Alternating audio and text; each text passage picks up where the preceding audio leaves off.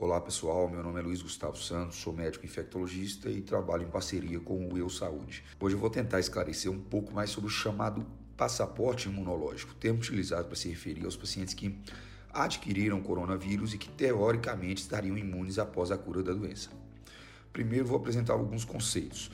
A imunidade prevista viria dos chamados anticorpos, IgM, que é o anticorpo de fase aguda, e IgG, que é o anticorpo de fase crônica é, que nada mais são do que estruturas que nosso corpo produz para combater especificamente um determinado agressor, no caso o coronavírus, causador da Covid-19.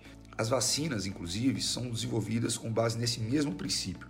Força-se o contato de um vírus atenuado ou inativado com o indivíduo e o corpo se encarrega de produzir anticorpos que o darão proteção em uma eventual exposição futura. Até então, não se sabe certamente sobre o efeito protetor desses anticorpos frente a essa nova doença. O que sabemos é que, em muitos outros casos, o contato prévio com o vírus confere imunidade de memória. Porém, há casos em que essa imunidade não se aplica. O exemplo clássico que a gente tem é o HIV, em que não há uma resposta é, imune satisfatória de combate ao vírus por anticorpos, é, ocasionando uma infecção crônica. Em relação ao novo coronavírus, houveram relatos de testagem positiva é, após contaminação prévia seguida de cura aparente, inclusive com testagem laboratorial negativa após o período da doença.